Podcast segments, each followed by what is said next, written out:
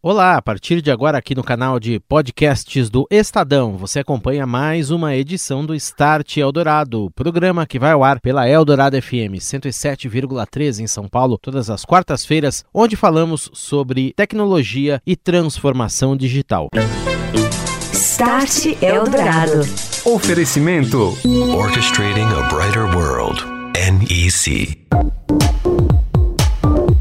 Olá, tudo bem? Boa noite para você. Começa agora aqui na Rádio Eldorado FM o Start Eldorado, abrindo espaço para falarmos de tecnologia, transformação digital e seus impactos na sociedade. E hoje um tema muito interessante e abrangente. Falaremos sobre a era da hiperconectividade, a transformação digital em negócios de todas as áreas e tamanhos, por consequência os impactos profundos que essa disrupção, essa transformação digital vem vem trazendo às nossas vidas. Start Eldorado. No Start Eldorado desta noite, nosso tema é a hiperconectividade transformando o panorama dos negócios. Um debate que foi gravado na Japan House, na Avenida Paulista, aqui em São Paulo, com convidados de diversas empresas do setor público, também provedores de solução de infraestrutura em tecnologia, eles que expuseram desafios e impactos das principais tendências da atualidade, discutiram também o papel das plataformas de tecnologia nesse mundo hiperconectado que está movimentando, transformando os negócios em todo o mundo. A partir de agora, você ouve conosco Ângelo Guerra, vice-presidente da NEC Brasil, Maurício Minas, membro do Conselho de Administração do Bradesco Fábio Mota, vice-presidente da Raizen, André Arruda, ele que é CEO da Prodesp, Companhia de Processamento de Dados do Estado de São Paulo, Eduardo Carvalho, presidente da Equinix, a maior companhia de data centers do mundo, e Hiroyuki Doi, vice-presidente da Furukawa Brasil. E em primeiro lugar, Ângelo Guerra, com a palavra vice-presidente da NEC no Brasil. Ângelo. É, hiperconectividade, na realidade, ela vem de um estudo é, social do impacto que causa na nossa sociedade. Né? Então, vem da hyperconnectivity. Foram dois é, cientistas soci sociais canadenses que definiram essa, é, esse conceito há muitos anos atrás. E nada mais é do que máquina conectada com máquina, máquina conectada com homem e homem conectado com homem. É, e na década de 90, nós tínhamos meio bilhão de é, pessoas interconectadas e hoje já estamos com mais de 6 bilhões. Né? E essa hiperconectividade ela nos traz um desafio muito interessante desde o ponto de vista de transformação digital, que eu até chamaria de uma jornada digital para as empresas. Né? Ela tem uma relação muito forte com o serviço. Uma das vertentes né, que a hiperconectividade traz é o tempo de resposta é, no serviço. Né? A Web 2.0 trouxe uma série de é, redes sociais e hoje uma pessoa é, que não está satisfeita com o serviço, a primeira coisa que ela faz é colocar um comentário em uma dessas redes sociais. Então, essa jornada, né, a orquestração, é, bem, é, sendo dita, ela vai ter que ser preparada nas empresas de forma que a gente consiga ter um conceito da omnicalidade, que hoje é muito forte dentro da transformação digital, que permita que uma empresa que tenha relação com o serviço possa, imediatamente após é, um comentário ou um, like ou um dislike dentro de uma rede social, possa tomar uma, uma ação. E quando a gente vai, vai, vamos avançando com a tecnologia, falando de 5G, falando da hiperconectividade que virá com 5G, onde os data centers, os bancos de dados estarão muito mais próximos do usuário, a velocidade de reação é, de uma empresa no mundo digital, ela tem que ser é, muito rápida com uma latência, né, que é o tempo de resposta, é, infinitamente pequena. Agora, Maurício Minas, membro do Conselho de Administração do Banco Bradesco, fala a respeito do tema da transformação digital da hiperconectividade e como ela vem transformando os negócios da empresa. O setor bancário, que inclusive é um dos setores que sempre esteve à frente, né, na vanguarda desse movimento digital, em, em unir tanto o físico quanto o digital, em serviços, em inteligência para identificar novas demandas, lançar, planejar os negócios. Maurício, no Bradesco, como é que vem sendo? Eu sei que tem muita coisa que o banco vem fazendo, a instituição vem fazendo, mas como é que vem sendo se adaptar mais do que já se adaptou, mas trabalhar mais do que isso nessa nova era digital, compreendendo as demandas dos clientes, planejando assim as ações. É como foi dito, o mundo mudou e o mundo mudou alavancado por tecnologia. A hiperconectividade fez com que as pessoas passassem a se transformar, a se comportar num outro formato. A sociedade ela muda como comportamento. Isso tem um impacto gigantesco é, nos negócios que precisam entender quais são os novos anseios de uma sociedade moderna e se adaptar a isto. No caso de serviços financeiros, que é o nosso caso, o Bradesco, a gente tem 72 milhões de clientes. Ou seja, nós trabalhamos no dia a dia com um terço da população brasileira. E é óbvio que boa parte disto ela se transformou como a sociedade de uma maneira geral. E lembrando que o nosso negócio ele se materializa via tecnologia. É, não existe um produto físico bancário, existem sim é, sistemas tecnológicos por trás que geram, desenvolvem produtos e distribuem esses produtos na forma física no passado e digital nos dias de hoje. Só para dar uma ideia a vocês, 96% das nossas transações todos os dias se dão por canais digitais. É, são mais de 60 milhões de transações diárias com clientes e, e, quase um bilhão de transações no total, se incluir aquelas internas de back-office e outras coisas mais técnicas do banco. Hoje existe um, digamos, um, um, dispositivo que é uma, promove essa convergência digital, que é o telefone celular. Dizer, nós temos a capacidade de telecomunicações mais um dispositivo que está nas mãos de todas as pessoas. Ele é convergente porque ele é democrático, ele chega na alta renda, na baixa renda, no jovem, no idoso. Portanto, o esforço que se faz num banco como o nosso essencialmente olha mobile, olha o celular, muitas vezes exclusivamente celular, em outros modelos de negócio, primeiro o celular e depois o resto. Então, nossa, é, hoje a gente pode chamar a economia em que vivemos quase que uma economia de plataformas. Dizer, novos modelos de negócio foram criados, inclusive para bancos. Tem todo o advento das fintechs, onde você tem uma experiência que ela se dá exclusivamente digital. E isto é que elevou a barra da expectativa dos nossos clientes, dos consumidores. Porque se nós temos que nos comparar às mídias sociais, nós temos que nos comparar a todos os disruptores que mudaram a forma de se fazer negócio em várias indústrias. Então, o desafio de um banco como o Bradesco é como nós vamos fazer isso. E a nossa estratégia foi trabalhar em duas, eh, digamos, uma estratégia dual. A primeira delas é olhar para o banco incumbente, quem somos nós, e nos transformarmos. E a outra foi criar um negócio nativo digital, que é um banco chamado Next. Mas nesse momento o que nós fizemos foi primeiro criar um ecossistema de inovação bastante robusto que nos permita a inovação incremental e principalmente pensar na inovação disruptiva. Nós trabalhamos internamente as pessoas, as lideranças elas deixaram de ter aquela característica de comando e controle e passaram a ser muito mais inspiracionais. O, o, conjunto de competências na organização, os nossos profissionais, hoje tem muito mais soft skills, são aquelas competências socioemocionais que nos ajudam a desenhar jornadas, é, a mexer em, em, layouts, a ter todo um design da camada de apresentação, antropólogos que conhecem gente. Porque hoje o jogo nessa plataforma, nessa economia de plataformas, é impactar, engajar cliente pela experiência e não mais pela força de um canal de distribuição. Então, todo esse ecossistema chamado InovaBra, que tem uma série de componentes, na verdade são oito, ele vem para nos ajudar a fazer o que nós estamos fazendo. Uma das grandes iniciativas que fizemos ao longo dos últimos anos foi na autenticação do cliente, ou seja, quando ele se mostra quem ele é e nós temos certeza que é a pessoa, é, nós procuramos biometria. A gente acha que a experiência para um cliente ela deve ser a mais próxima possível dos sentidos humanos. Então começamos com a experiência de palma é, veias de palma da mão. Agora nós estamos com a NEC é, olhando biometria facial. A gente já tem biometria de voz e assim por diante. Hoje, no, no nosso mundo, as agências tendem a ser cada vez menores. Nós não necessariamente vamos diminuir o número de agências, mas elas são menores. E essas agências elas vão estar cada vez mais orientadas a ponto de venda. Ela não vai prestar serviço que se dá no padrão digital. Uma outra coisa que nós fizemos, e essa impacta, e eu diria que é um movimento quase que disruptivo, é a aplicação massiva de inteligência artificial na relação com o cliente. Nós temos uma plataforma que se chama BIA.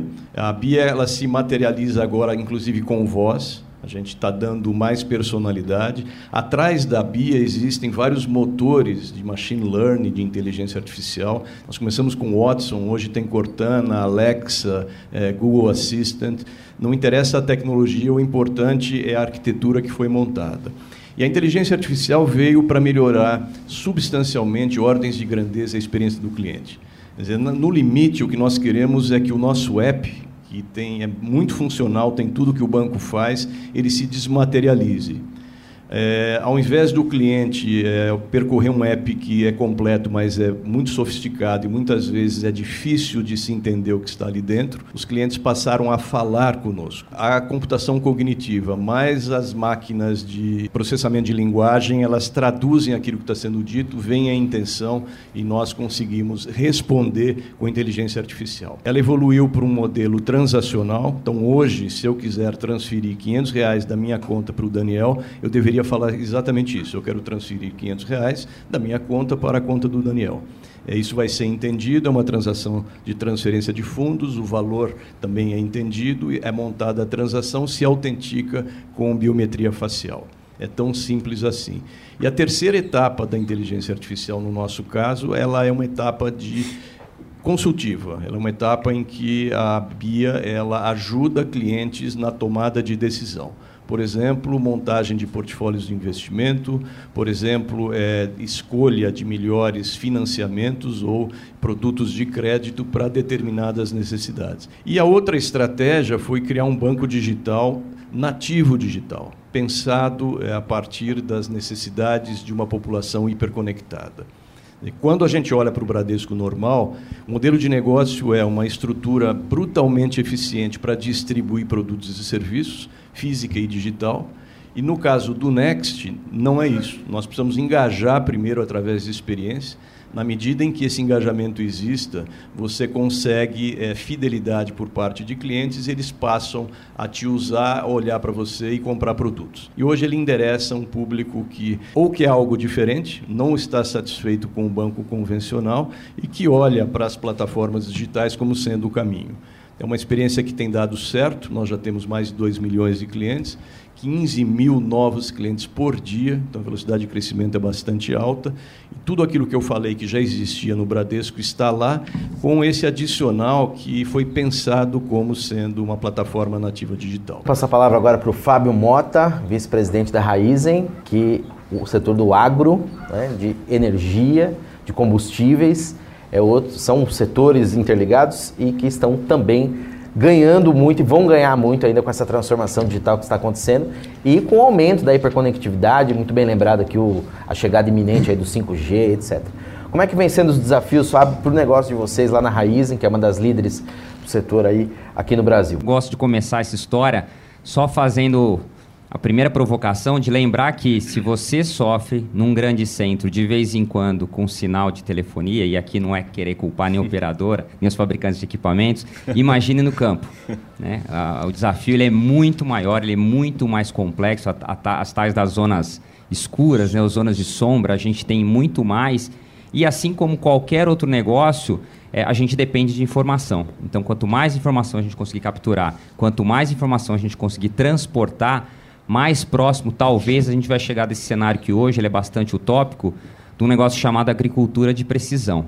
Né? O nosso sonho de consumo é, de fato, eu para cada plantinha eu conseguir colocar exatamente a quantidade de sol, conseguir me antever a qualquer tipo de problema ou doença que essa planta possa a, apresentar, reagir da maneira mais rápida, aplicar somente a quantidade necessária, seja de defensiva, seja de insumo para incentivá-la a crescer e tudo mais. Agora, você imagina fazer isso daí num campo gigantesco. A, a Raizen opera quase 900 mil hectares de terra, então são quase 900 mil campos de futebol. Né? Então, isso mostra o quão distante ou quão complexo é a gente, de fato, conseguir levar essa agricultura de ultra precisão.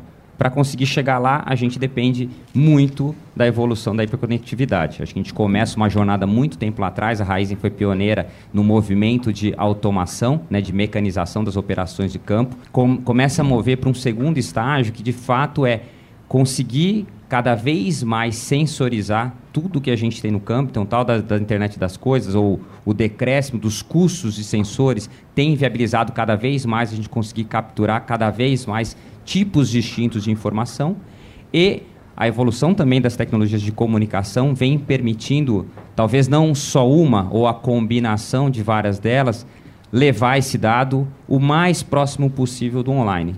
Por sua vez, você conseguir sim aí trabalhar com o dado, transformar aquele dado em informação, em ação no campo, para ter uma operação cada vez mais é, eficiente. eficiência implica em consumo menor de insumos, maior uso daqueles recursos disponíveis e também encontrar alternativas para a gente sempre a gente, a gente gosta de, de, usar muito o termo de economia circular, né? Como é que eu, eu devolvo para esse meu ciclo, ao invés do descarte, formas de utilizar esses produtos ou subprodutos para regerar é, aquilo que a gente está produzindo. Né? Então, então, a captura de cada vez mais informação, a possibilidade de transportar esse dado cada vez mais rápido e a possibilidade de tratar esse dado e devolver para as nossas operações do campo vai fazer com que a gente, de fato, consiga cada vez mais chegar próximo é, dessa, dessa agricultura de ultra precisão.